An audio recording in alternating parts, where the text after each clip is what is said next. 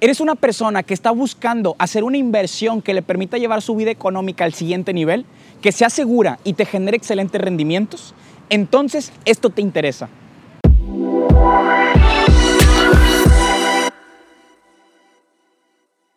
Bienvenido, querido, querida inversionista, a este tu podcast, a este segundo episodio de Taná Podcast Inmobiliario. Quiero decirte que estoy súper contento de estar aquí otra vez, emocionado. Em, para mí fue un súper éxito el primer episodio, me encantó, lo disfruté muchísimo y estamos aquí de nuevo para ti, para apoyarte. Como te mencioné, nuestra misión como empresa es poder impactar a más de 10 mil personas apoyándolos a que lleven su vida económica a un nuevo nivel, apoyándolos a hacer inversiones certeras y precisas en bienes raíces. Y justo este es el objetivo del podcast, asesorarte a que sepas todo lo que tienes que saber para que puedas hacer una excelente, una excelente inversión. Entonces, la verdad que estoy, estoy feliz, contento de estar con ustedes. Y bueno, eh, también otra cosa importante que quiero decirte es que te quiero invitar a que tú también seas parte de esta misión, a que nos puedas apoyar a poder impactar a estas 10 mil personas compartiendo este video o incluso el video anterior si le viste valor, em, para poder llegar a estas personas también, que te suscribas, que si nos estás escuchando en Spotify, le, nos sigas, porque ten por seguro que vamos a compartirte todo lo que tú necesitas saber para que tu inversión sea un completo éxito. Entonces, eh, también, si tú estás viendo este, este episodio y no has visto el primero, te invito a que vayas acá, que esto es parte por parte.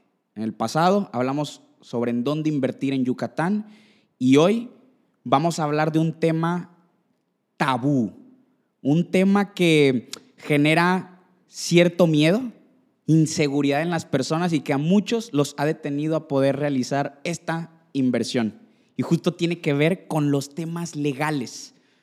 Se dice mucho que en Yucatán los terrenos son un fraude, que son, no son legales, que no, muchas conversaciones de eso. Pero el objetivo de este episodio es poder disipar, matar, aclarar todos esos mitos, esos cuentos urbanos de una vez por todas para que tú sepas todo lo que necesitas saber para asegurarte de que tu terreno sea 100% legal. Y quiero decirte que para este tema tenemos a una súper, súper invitada, una invitada de honor que es experta en el tema. Estoy muy feliz, estoy muy agradecido de que esta persona esté aquí y quiero presentarles con ustedes a la gran Claudine Cárdenas. Hola Fer, muchísimas gracias por la invitación. Yo estoy más que emocionada de, de hacer este, este tipo de podcast, ¿no? que al final ayudan a, los clientes a, tener una mayor certeza jurídica y pues que tengan la confianza de, invertir su dinero, ¿no? que a eliminar ese tabú que existe en las bienes raíces y, pues que, se den de lleno a, comprar y a invertir su dinero. Buenísimo, buenísimo, Claudine. Oye, pues muchísimas, muchísimas gracias. Estoy feliz de que, estés acá. Em, lo primero que me gustaría es que puedas presentarte un poquito con, con las personas. Cabe destacar que, por ejemplo, en, en, Instagram, el 90% de mm, la audiencia o de la gente que nos sigue en, en, el perfil son mujeres. Entonces creo que pueden conectar contigo pues, muy bien y pues además de que Claudine es una mujer de resultados y bueno, tú preséntate mejor. Empoderada. Exacto. Ok, eh, bueno, mi principal función en GEA está, es todo lo relacionado a la venta externa.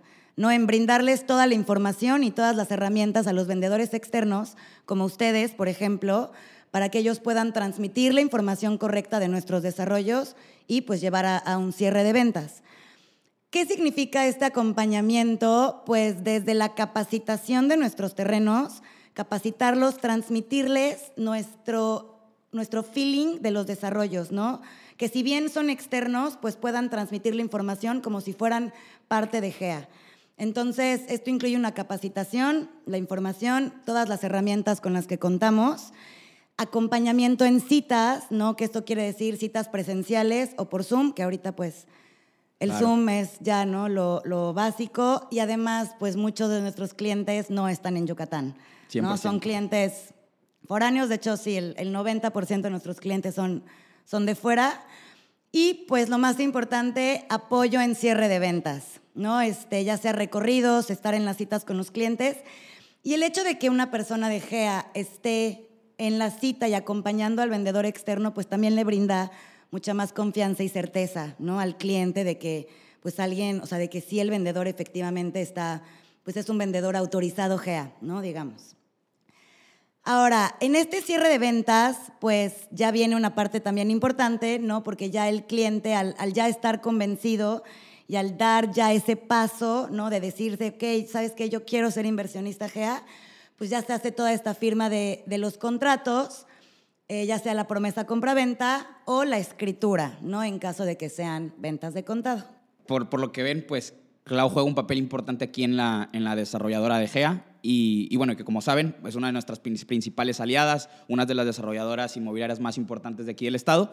Y bueno, em, algo que, quisiera como quizás profundicemos un poquito más es en el tema de los cierres, como para que, justo lo que dices, el 90% de la gente es gente que está invirtiendo desde fuera, ¿no? Y, y para algunas personas que son nuevas en esto, como que, pues, los saca de onda un poquito, quizás piensan que, que, es, que es más como estar físicamente, tener que venir, cosas así. Pues la verdad es que con todo esto eh, se presta a poderlo hacer desde donde estén, hasta gente de otros países, ¿verdad? Em, entonces, pues para dar como esta claridad, esta certeza, esta seguridad, estaría bueno que si nos pudieras platicar un poquito sobre cómo funciona eh, como el tema del cierre para que la gente se vaya familiarizando? Ok, claro que sí. Pues mira, lo primero es que, pues ya que el cliente está decidido, ¿no? Que dice, ok, quiero comprar, escoge su terreno y nosotros, la verdad es que, gracias, o sea, estoy muy agradecida, pero hay mucha demanda, ¿no? Entonces nosotros sí necesitamos que, pues que haya como un incentivo por parte del cliente que vendría siendo el pago del enganche. Todos nuestros, dos, perdón, todos nuestros desarrollos tienen el 10% del enganche, no que esa es otra como otro, otro, ay, se me fue la palabra, como otro plus que tiene GEA, ¿no? Que todos nuestros desarrollos son del 10%, digo, hay quienes piden más, nosotros pedimos el 10 y con eso nosotros ya tenemos la seguridad de que el cliente efectivamente quiere ese terreno. Más que nada para evitar, ¿no? la mala práctica de apartar terrenos y que alguien más no lo pueda comprar ¿no? Como que para evitar eso, más que nada por la demanda que hay. Entonces, pues este enganche, ¿no? Se puede, como bien dices, ¿no? Puede ser desde cualquier parte, incluso muy, yo creo que nadie más bien viene a las oficinas a pagar su enganche, es muy raro. ¿no? Nosotros manejamos cuentas bancarias, incluso pueden pagar ya con tarjeta de crédito, que eso es nuevo, que está padrísimo. Entonces, pues ya no, ahora sí que ya no hay excusa. Puede ser transferencia o puede ser pago con tarjeta desde cualquier parte del mundo. Ahora, el parte, la parte de la tarjeta es, eso sí, con bancos mexicanos. ¿No? Entonces, bueno, una vez que se firme el, que, perdón, que se pague el enganche, pues nosotros le pedimos a los clientes su documentación, que vienen siendo sus generales, ¿no? Este lugar de nacimiento, ocupación, estado civil y sus documentos, que es la identificación oficial, el comprobante de domicilio, CURP y también le pedimos un documento que es la carta de conformidad, donde se especifica ¿no? el proceso que ahorita les voy a, contar, que el cliente efectivamente está enterado de ese proceso. Entonces, una vez que nosotros tenemos toda esa información, creamos el contrato, que hay de dos, ¿no? Puede ser si el cliente lo saca a financiamiento, que Grupo GEA da el financiamiento, ¿no? No es a través de ninguna otra institución, lo damos nosotros se hace una promesa compra-venta. ¿ok? En esta promesa, eh, pues especifica, ¿no? Quiénes son los vendedores, los datos del comprador, toda la información del terreno eh, y, pues digo, el financiamiento, ¿no? Vienen todas las cláusulas, es un contrato. Y esta promesa se firma por el representante legal y por el cliente. Ahora, algo que también empezamos a implementar ya de forma este, pues ya el 100% este año es la firma de las promesas de manera digital. ¿Por qué?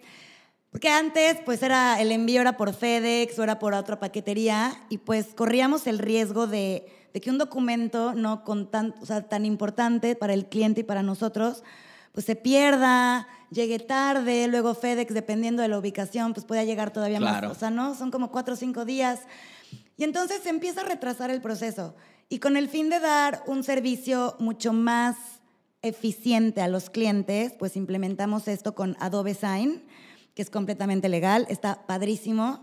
Entonces, ahora a los clientes se les envía su contrato al correo electrónico que nos proporciona y la firma se hace de manera digital, ¿no? Se les envía ya con la firma del representante legal, primero se recaba la del representante y posteriormente la del cliente. Entonces, está padrísimo. Así es como funcionaría el tema del cierre. Entonces, Exacto. ah, entonces como, como en conclusión para la gente, número uno, se da como el tema del enganche, después de eso se entregarían ellos unos, sus documentos pues básicos, llamémosle así. Em, después de eso viene el tema del de la promesa de compraventa, de que se llene el- todo, todo el tema de los datos y Grupo GEA le hace llegar vía digital el tema de la promesa de compraventa y listo. ¿Correcto? Es correcto. La firma se hace digital, no hay necesidad de imprimir el contrato y escanear, ¿no? Todo se hace con firma digital, que eso es lo que está padrísimo. Ya la 100%, modernidad. 100%, mucho más eficiente. Oye, y ahora, fíjate, tocaste un punto ahí que, que mencionaste que el- estos contratos los firma un representante legal. ¿Pudieras platicarnos un poquito acerca de, de qué es un representante legal? Pues mira, el representante legal básicamente es los, los dueños de la sociedad, ¿no? Los desarrollos están, se constituyen bajo una sociedad. Entonces, generalmente estas personas pues tienen una agenda bastante ocupada, ¿no? Están revisando otro tipo de temas mucho más complejos o están de viaje. Entonces, pues ahí se la eficiencia de la rapidez de la promesa pues se vería comprometida, ¿no? Entonces, es por eso que ellos seleccionan a alguien de mucha confianza que pues esté metido de lleno en el tema de ventas, ¿no? Alguien que en el día a día pueda estar ahí para firmar o para resolver alguna duda con algún cliente y es por eso que se, se hacen los representantes legales, se hace un poder a una persona, ¿no? Que vendría siendo el representante para que firme tanto las promesas como las escrituras. Ahora, cuando ya van- va a iniciar este proceso de cierre, em, lo he visto y lo entiendo, que los inversionistas hay como un, como un cierto tambaleo en, ay, sí, como que estoy súper interesado, la verdad me gusta, pero... Y hay muchas dudas que empiezan a, a surgir en los, en los inversionistas, eh, como, eh, uy, ¿y será legal? ¿Y cómo sé que no me están queriendo hacer un fraude? Y justo este tema tabú, que pues es algo que, que se ha escuchado Sí, muchísimo. muchísimo. Pues por la gran oferta y demanda que hay, pues algo que quizás llega a prestar las cosas. Entonces, eh, Clau, ¿pudieras, pudiéramos entrar de lleno en el, listo, la gente ya sabe cómo hacer el cierre, pero muchas veces lo que se detiene a hacerlo, pues son todos estos miedos de que no vayan a hacer eh, algo ilegal o vaya a ser un fraude. Entonces, ¿cómo pudiera una persona que quiera invertir asegurarse de que su terreno es completamente legal? Ok, esto sí es un súper punto, ¿no? Y como bien dices, tanta oferta que hay actualmente. Y pues digo, la verdad es que también la pandemia nos enseñó a que todo puede cambiar, ¿no? Esta incertidumbre que existe. Entonces, creo que también los inversionistas, a partir de, de- todo esto de, de la pandemia, pues se quieren asegurar, ¿no? De lo que están comprando y necesitan todavía más certeza jurídica, ¿no? La confianza que tenían antes, pues necesitan aumentar esa confianza más bien. Y la verdad es que también por eso nosotros nos hemos preparado con desarrollos pues mucho más completos, digamos, en información que brindamos a los clientes. Ahora, ¿qué es lo más importante? No? Son tres puntos, son tres documentos muy importantes que se tiene que, que fijar el cliente. Uno es la escritura pública de división, que la escritura pública de división, digamos que es como el acta de nacimiento del terreno, ¿no? El terreno es un macrolote. Entonces, nosotros lo que hace Grupo GEA es adquirir un macrolote y lo, eh, lo convierte en propiedad privada, si no es que ya era propiedad privada. ¿no? Entonces, este macrolote pues tiene un nombre, ¿no? tiene un número de tablaje y tiene un nombre ante el catastro. Ahora, este macrolote nosotros lo dividimos en lotes, ¿no? que es lo que vendemos al cliente final. Entonces, esta escritura de división habla de toda esa parte, de cómo Grupo GEA adquiere el macrolote, de las partes en las que se divide el terreno y qué, cuál, es, es, eh, cuál es la información del macrolote y de cada uno de esos terrenos. ¿no? En, en, la escritura de división pues vienen quiénes son los compradores, este, pues toda la información, ¿no? De la notaría, el número de cuántos lotes se dividieron, etcétera. Claro. Ahora, algo importante es que esta escritura tiene que estar inscrita ante el registro público, ¿no? Que tiene que estar dada de alta. O sea, ya el registro público haber dicho, ok, perfecto, ya existe este macrolote y estos 300 lotes, ¿no? Por ponerte un ejemplo, ya existen ante el registro público de la propiedad. Porque si no, si no está eso, ahí es donde, por ejemplo, eh, que he escuchado también de personas que, por ejemplo, compran un terreno y luego tiempo después les dicen, oye, ¿sabes qué? Al final tu terreno se va a convertir en una avenida. Exacto. Y eso es porque se compró cuando todavía la división del macrolote no se había aceptado jurídicamente. Exacto. Y luego le piden a los desarrollos que cambien la, la forma en que lo dividieron y pues ahí el... Claro, porque tú, o sea, tú como desarrollador creas un proyecto, ¿no? Digamos, yo tengo este macrolote y digo, ok, lo voy a hacer residencial, le voy a poner estas calles, estos parques, estas medidas a los terrenos, muy bonito. Lo metes al catastro y te lo tienen que aprobar, porque pues lógicamente hay, hay normas, ¿no? Para que funcione bien el crecimiento de la ciudad, te piden ciertos lineamientos, que las calles tengan cierto ancho, que haya cierto porcentaje de vegetación, ¿no? Te piden diferentes, diferentes cosas que pues tienes que cumplir para que te lo aprueben. Y es por eso que a veces dicen, híjole, ¿sabes qué? No me lo aprobó y se tiene que regresar, se tiene que volver a hacer y volver a meter. Ahora esto pues tarda un tiempo, ¿no? Entonces, este, por eso es la importancia que tú tengas ya toda esa información sellada y todo. Digo, este es uno de los documentos para que ya tengas esa seguridad de que no te vayan a cambiar la superficie o te vayan a cambiar de ubicación, ¿no? Sobre todo que también he escuchado de esos casos horribles. Sí, exacto. Oye, entonces sería tener el oficio de división jurídica. La escritura, exacto, la escritura pública de división. Escritura pública de división. Inscrita ante el registro público, ¿no? Que tenga la boleta del registro público. Bien. Perfecto. Otro documento es la cédula catastral firmada y sellada, ¿no? Que ya que está firmada y sellada es porque pues ya está aprobada. Ahora, la cédula vendría siendo ya el documento individual de cada lote, ¿no? La cédula ya, eh, como estábamos bromeando hace rato de, del acta de nacimiento, ¿no? Yo tengo un acta de nacimiento donde vienen quiénes son mis papás, pues en la cédula catastral también viene el origen de ese lote, ¿no? Viene que ese lote viene pues de un macrolote con con cierto número de folio, con tablaje, etcétera, ubicación, etcétera. Entonces, esta cédula tiene que tener la información de la escritura de división. Bien. ¿Ok? Bien. Notario, fecha de la escritura y el número del acta. Bien. Y finalmente, pues el plano, ¿no? Que el plano pues va ligado a la cédula y el plano ya es donde viene literalmente el lote que estás comprando, viene en la superficie, por ejemplo, un lote de 300 metros cuadrados, viene este, la superficie, vienen las medidas, si es de 10 por 30, ¿no? Por ejemplo, y la colindancia. Si ese lote tiene arriba una vialidad, va a decir vialidad, si tiene abajo un terreno, va a decir otro, otro número de lote, ¿no? Ahora, algo muy importante también es que cada lote pues, tiene un tablaje catastral, que es el nombre del lote ante el catastro, ¿no? Entonces, eso también es muy importante revisar cuál es tu tablaje catastral y cuál es el municipio al que pertenece. Por ejemplo, Sorena, ¿no? Pertenece al municipio de Progreso. Este, y pues toda esta información viene en la INSEJUPI. Y pues el INSEJUPI, como lo mencionamos en el episodio anterior, es el Instituto de Seguridad Jurídica Patrimonial de Yucatán, eh, que este es un portal del gobierno donde todas las personas pueden acceder desde donde sea que tú estés y justo ahí buscar el desarrollo en el que quizás tú quieras invertir, lo buscas, pones el folio y justo ahí te deben de salir todos estos documentos que menciona Claudine.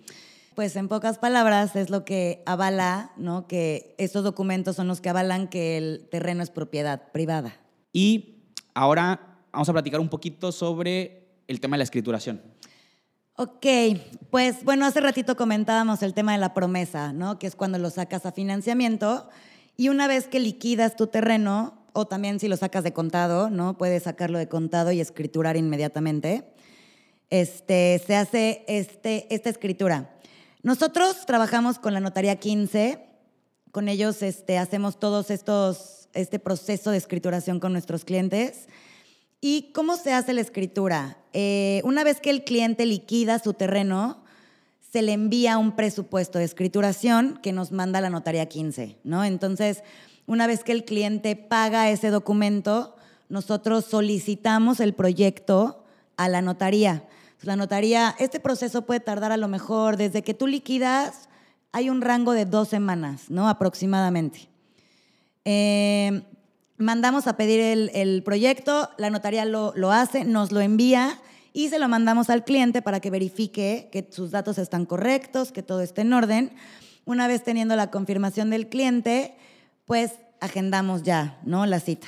Ahora los clientes, pues como decíamos hace rato, no muchos son de fuera, entonces lógicamente pues esto le da tiempo a los clientes para planear su viaje, agendar la firma, ¿no? Muchos clientes, por ejemplo, ahorita en verano, pues muchos clientes aprovechan para venir, dar un recorrido a sus terrenos, ¿no? Visitar Mérida, que es un calorón, este, y pues a firmar sus escrituras. Sí, o sea, vaya, al igual y como aclarar el tema de que... Ah, ya, ya, ya. Ahora eh, la escritura pues se va, se da de alta ante el, nuevo propietario. ¿no? Esto no es de manera inmediata, ¿no? obviamente es todo un trámite, ¿no? tiene todo un proceso el registro público, pero nosotros te damos, cuando tú firmas la escritura, la notaría te da la copia certificada este, a los dos, tres días aproximadamente. Estas se las podemos enviar a los clientes también. Y posteriormente, a los cinco o seis meses aproximadamente, ya tendrían su testimonio, que ya es el libro, ¿no? La escritura que, que todos conocen y que, se imaginan, ya, ya, ya, se te entregaría el testimonio. Aproximadamente en ese, en ese tiempo ya es cuando el registro te da de alta y pues ahora ya que te metas al, a la INSEJUPI, pues ya vas a aparecer tú como el propietario. Órale, ahí mismo tú vas a encontrar tu nombre, que está tu terrenito. Está tu terreno, todo. Excelente, perfectísimo. Oye, y entonces, pues mira, entonces, este, este es que también este es otro, otro punto importante, ¿no? O sea, cuando la, gente eh, quiere invertir, un punto que requiere asegurarse es que en ese desarrollo en el que quisiera invertir se pueda eh, escriturar de forma inmediata. Porque si quizás te dicen, oye, pues sí se puede, pero pues de aquí a seis meses, o si te dan como largas en ese tema, eh, ah, probablemente es que hay algo ahí turbio, ¿no? Pues sí, digo, a lo mejor y no precisamente turbio, pero pues el riesgo es un poco mayor, ¿no? La verdad es que pues al no tener, o sea, es la incertidumbre, ¿no? El, el riesgo de que algo pueda pasar existe. O sea, como que no tienes esa seguridad de que se va a poder escriturar. ¿Por qué? Porque a lo mejor y pasa algo, ¿no? Y como dije al principio, o sea, estamos ahorita en un punto de donde existe mucha incertidumbre de los clientes para que todavía se estén metiendo a una inversión donde no se puede escriturar y me explico, o sea, como que no sabes qué va a pasar. Entonces, pues sí, yo sí recomiendo que, que tomen mucho en cuenta eso, que, que pueda hacer la escrituración inmediata y que si no lo escrituran es porque el cliente no quiso, no porque el desarrollador no pudo, ¿no? Entiendo, entiendo, entiendo, entiendo completamente. Oye, Claudine, perfecto, perfecto. ¿Habrá ah, quizás alguna otra cosita importante o con estos cuatro puntos que ya nos mencionaste es suficiente para que el cliente, el inversionista, se asegure que ese terreno es 100% legal. Sí, claro, y digo, nada más asegurarse y leer los contratos bien, ¿no? Leer este. Nosotros especificamos muy bien en, los, en las promesas y en las escrituras la entrega de los terrenos. Porque esa es otra cosa, ¿no? Porque muchos, muchos de nuestros terrenos son, se entregan en a lo mejor cinco, seis años, tres años, ¿no? Entonces, pues asegurarse que el cliente esté 100% seguro de lo que se va a tener su terreno, que lea bien los contratos y las escrituras, este, pues más que nada para que también él sepa ¿no? lo que está comprando y cómo se va a entregar en unos años. Perfecto. Y de hecho, ¿sabes qué? Otra cosa que, me doy cuenta es que eh, muchos inversionistas me han dicho, oye Fer, a ver, pero ¿por qué o cómo yo puedo asegurarme que realmente me van a entregar el, el terreno tal cual como me lo dicen? Porque me dicen que ellos han tenido experiencias donde invierten, les dicen que les van a entregar algo y que ya van 10 años, 5 años y que no han hecho nada. Y cabe aclarar que aquí, por ejemplo, en Grupo GEA, hay ciertas cláusulas en el contrato de compra, en la promesa de compra-venta, donde se menciona que si Grupo GEA no te entrega el, en tiempo y en forma y de acuerdo como, a como lo especifica, ellos te van a devolver el 100% de lo que has invertido hasta ese momento y además una penalización del 15% por no haber cumplido con esto. Sí, exacto. Digo, esto es para darle obviamente esa confianza a los clientes. Este, otra cosa, como que, digo, esto viene en las cláusulas, ¿no? Viene todo en las cláusulas. ¿Qué pasa si el comprador no cumple? ¿Qué pasa si el vendedor no cumple? Todo viene en el contrato, claro. El contrato más que nada es para proteger a los clientes. Claro. Eh, y otra cosa también que se pueden, que pueden tomar en cuenta es el historial del desarrollador, ¿no? ¿Qué otros, desarrollador, qué, otros desarrollos tiene? ¿Qué ha entregado? ¿Cuántos clientes tiene? ¿No? Como que investigar un poquito a quién le están comprando. No solo el terreno, sino quién es el que me está vendiendo. Y pues en el caso de Grupo GEA tenemos, digo, 15 desarrollos, ¿no? De los cuales dos están 100% vendidos, entregados y demás. Entonces, pues sí, los invito a que también se informen un poco, ¿no? De a quién le están comprando básico. Perfecto, entonces, eh, digamos que para concluir, vamos a darles, pues, los que yo conté, cinco pasos para que un inversionista pueda asegurarse de que su terreno es 100% legal. Y bueno, el paso número uno sería este último que mencionaste de investigar al desarrollador, saber su historial. Número dos, ¿cuál sería? Pues que el terreno se pueda escriturar, ¿no? Que, que cuando tú lo liquides tengas la certeza de que pase directamente a escrituración. Perfecto. Paso número tres sería pues checar que tenga la escritura de división. Paso cuatro, que tenga la cédula. Y paso cinco, que tenga el plano. Perfecto, perfecto, perfecto, perfecto. Pues entonces, listos señores y señoras. Ya lo tienen todo, tienen toda la información, la pelota ya está en su cancha, ya saben lo que se necesita saber, ahora es de ustedes saber el que, el que ahora, si tienen la pelota en la cancha, puedan hacer el gol y puedan invertir y que, como les hemos dicho, la verdad es que las bienes raíces son una herramienta financiera muy noble, muy poderosa y que nos va a apoyar muchísimo a crecer económicamente. Y antes de terminar, quiero recordarles, señoras y señores, que si ustedes les vieron valor a todo esto, que es invitarlos a que sean parte de esta misión que tenemos como empresa en Taná Real Estate, que es poder impactar a más de 10 mil personas a que lleven su vida económica a un nuevo nivel a través de las bienes raíces. te invito a que si esto te sirvió, le viste valor, lo compartas. Lo compartas con esa persona de tu vida que es importante, porque probablemente quizás con este clic le puedas cambiar la vida. Y obviamente también que te suscribas, que nos sigas en, en nuestro canal de Spotify para reencontrarnos aquí cada semana. Pues, Claudine, la verdad te agradezco mucho. Em, digo, la verdad estoy, estoy, agradecido, creo que eh, fue de muchísimo valor. Muchas gracias por darte el tiempo para nuestros inversionistas y nuestra audiencia y esperemos aquí tenerte de nuevo en algún otro episodio. Muchísimas gracias, Fer, por tomarme en cuenta. Claro que sí. Claro que sí. Cheers. Salud, por el episodio, con cafecito otra vez. Hasta la próxima.